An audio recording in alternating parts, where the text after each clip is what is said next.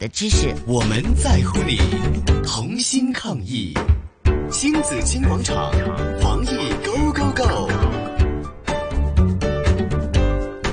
好，今天呢，防疫狗狗呢，仍然是为大家请来了家庭医生林永和医生来跟呃和我们一起来解构一些的这个我这个网上的一些传闻哈。嗯咁啊可以你好點做呢林醫生哈，林医生你好。大家好，啊，大家好 啊，唉，哎大家嚇親佢校都添一樣嘅，係係啊，啊，係啊，林醫生早晨好啊啊。，早晨，係啦，有幾個問題今日又要請教你㗎好啦啊，係就係係誒林醫生啊，請問咧搭飛機係咪都要全程戴口罩咧？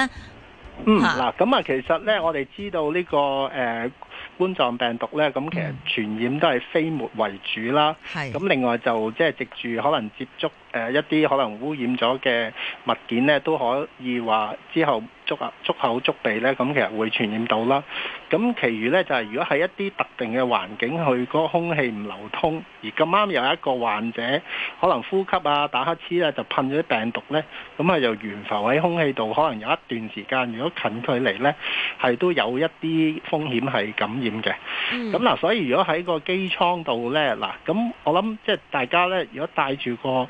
手術口罩呢，其實我覺得已經足夠嘅嚇。咁就即係係唔戴口罩呢，係有少少風險嘅嚇。咁但係有啲人話要戴 N 九十五啊，或者一啲係即係更高裝備呢。咁嗱，因為誒、呃始終空氣呢，就喺個機艙裏面呢，其實都有過濾嘅。咁同埋而家上機呢，我諗大部分機場啊都會有一啲檢疫啦。咁其實真係可能發緊燒啊，一啲患者呢，係即係其實都係比較少呢，真係上機嘅。嗯嚇哼，咁啊、呃，雖然我哋話有啲隱形病人啦，啊但係我哋相信呢，隱形病人同埋潛伏期嗰啲病人呢，佢嗰個傳播嗰個病毒呢，都會冇咁犀利嘅，因為係佢可能都係即係個病毒量唔係咁高呢。嗯咁、變咗真係空氣懸浮呢個風險呢，其實就比較偏低。咁所以我覺得 N 九十五就未必需要。嗯咁但係戴住個手術口罩呢，就始終即係可能一啲飛沫啊，或者一啲即係誒少少嘅病毒呢，佢可嗯能喺嗰個口罩度呢，其實即係都已經足夠咯嚇。係咁同埋呢，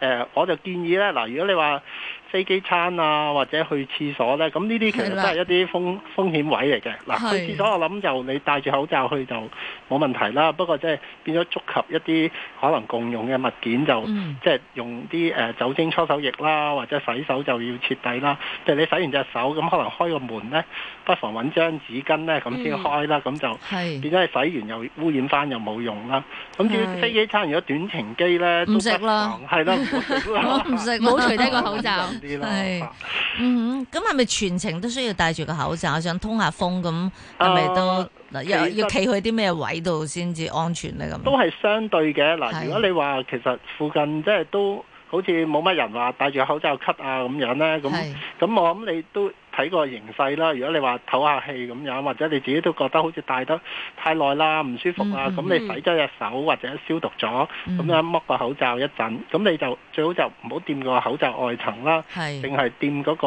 繩咧，咁樣拉一拉，係成個拉出嚟，唔好褪去下巴，咁等個嗯嗯嗯口罩都唔會話變形啊、嗯整壞啊咁樣啦。嗯咁我諗唞下氣，即係一陣都得嘅，咁就。即係係不過，如果你話戴慣咗，因為我哋可能做醫生咧，慣咗成日都戴咧，其係實都會習慣嘅。咁如果你話、嗯哼即係真係即係十個鐘機咁啊，可能難啲啦。但係如果話三四個鐘嗰啲咧，其實嗯我諗都試下咯，即係可以嗯嗯完全唔戴咧，咁可能你就即係完全戴住個口罩咧，你就安心啲嘅。係。嗯嗯咁啊，大家聽完阿林醫生嘅呢個解說之後咧，就誒、呃小心啦，但又唔使過度恐慌嘅。嗯係係啦，咁口罩係非常之短缺啦，有啲人就亦都話，誒、哎我攞啲酒精消毒下之後咧，咁啊係見個口罩又都好似冇乜太污糟，其咁實都通常唔係好睇得出個口罩污糟㗎。除非你有唇膏啊成，但係都唔係喎。我琴日聽到一個都幾啊、即係聽聽落都有啲心噏嘅故仔，就係話係有誒一個即係基層嘅人士啦，因為嗯佢又買唔起好貴嘅口罩，嗯咁亦都冇渠道去誒攞、到口罩，嗯，哦所以佢一個口罩戴咗七日啊。我話已經個邊咧已經係黑晒啦，嗯跟住咧就誒呢、個一個好好心嘅鞋鋪嘅老闆娘，咁佢同我傾開偈，佢講俾我聽嘅，佢話即刻攞咗個口罩，即係攞定幾個俾佢，即係有得替換啊咁樣。哦嚇好咁啊 sad 啊呢個。係啦，咁我哋就想知啦。咁我哋有時話有啲人攞酒精消毒下就可以重用啦，就可以殺菌啦。咁係咪嘅呢，林醫生？嗱，咁啊，其實就真係唔係太理想嘅，因為口罩呢，我哋都係即係理論上係一次性用嘅啫。嗯，咁同埋即係最理想呢，就係、可能四至四個鐘到啦，咁係就有得更換啦。咁喺不過物資短缺之下呢，咁嗱我諗真係都好好多謝有啲朋友即係互相幫忙啦。係啊即係如果有係啲啊需要嘅人，咁我哋大家見到就即係可能自己都有多幾個嘅，咁可能俾住人先咁樣啦。嗯啊，咁而口罩呢，嗱，因為我哋知道個結構呢，佢通常就三層啦。係咁外層呢，就理論上係防水嗰啲不織布嚟嘅。係咁有嗰個功效咧，佢越乾咧，其實佢就越好啊嘅，因為嗰啲飛沫咧，佢就黐咗上去咧，佢就嗰啲病毒咧，其實喺一個乾嘅表面咯。我知道我哋知道咧，有啲研究講係可能即係可能三個字到嘅時間，佢就會即係冇咗嗰個傳染性㗎啦。嗯咁就反而咧，如果你其實所謂消毒咧，其實相對咧，你有機會咧就揾啲酒精咧噴濕咗個口罩，因為其實佢都係譬如百分之七十咁樣啦，譬如啲酒精咁樣嗯噴，咁佢都有水啊嘛。嗯但個即係變咗你令到個表面咧濕咗咧，就其實會破壞咗佢，嗯咁甚至乎令到佢嗰個過濾能力咧就係減低咗啦，係啊嗯咁比較濃厚反絕嘅。係咁同埋咧，其實誒、呃口罩即係始終佢裏面嗰層咧，其實我哋呼吸啊，有啲濕氣咧，其實會整濕咗佢咧，都會去到嗰、個、呃、中間嗰個過濾膜嗰度咧，所以都係即係真係，如果你話戴咧，我自己都係啦，最多就戴一日咯，咁就咁、嗯就唔好戴多過一日時間，咁變咗。係唯有咧就即係你可以話延長咧，就墊張紙巾喺裡面咧，希望可以唞唔到氣㗎，試過誒 啊，薄薄地係啦，即係都係有困難佢嘅，會所以貼住個鼻㗎，係啊係啊，同埋濕咗之後更加黐住你嗰塊面啊！係係啦，咁所以睇個人嗰個情況啦，咁嗯咁但係就係啦，如果你話噴個表面咧，就係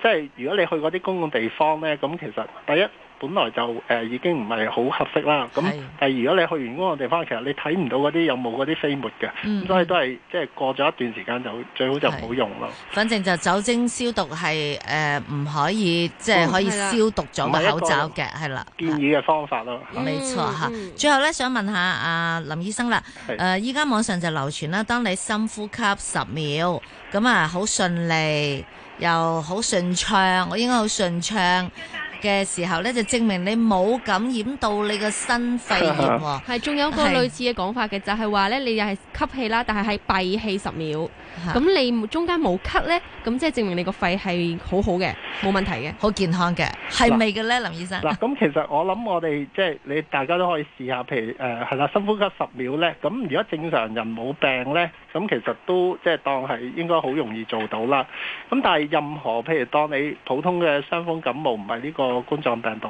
又或者可能你有哮喘啊，或者氣管敏感啊，或者可能攰啊、體質唔好咧，咁其實可能你都未必做到呢樣嘢。嗯，啊，咁變咗你如果就咁講話啊，你做唔到呢誒十秒咁樣呢，咁就係冠狀病毒啦，咁就其實即係好武斷咯，因為仲有好多其他原因令到你做唔到呢樣嘢噶嘛。啊嗯，咁誒、呃我哋睇即係呢個肺炎咧，其實最常見嘅病徵咧，都係譬如八成嘅人會發燒啦，咁另外乾咳啦，咁其實發展到通常第三四日咧，佢先會明顯啲，可能有啲呼吸困難啊、急促，咁嗰陣時咧，你先至可能做呢個測試咧，咁其實如果係冠狀病毒嗰啲肺炎嘅病人咧，先至會可能唞氣唔順咧，先至十秒唔得㗎咋。其實佢感染咗頭嗰一日咧，可能佢都做到十秒喎，咁所以嗯變咗即係呢個測試就真係相當之唔準咯。係，嗯咁啊，大家即係唔好話誤解住唔好咁信啊係啦。係啊，係 OK，好，今日係多謝林永和醫生嘅解說啊嘅，多謝晒你，多謝晒啊好啦。多謝咁啊，聽新紫荊廣場就抗疫最強，香港加油，中國加油！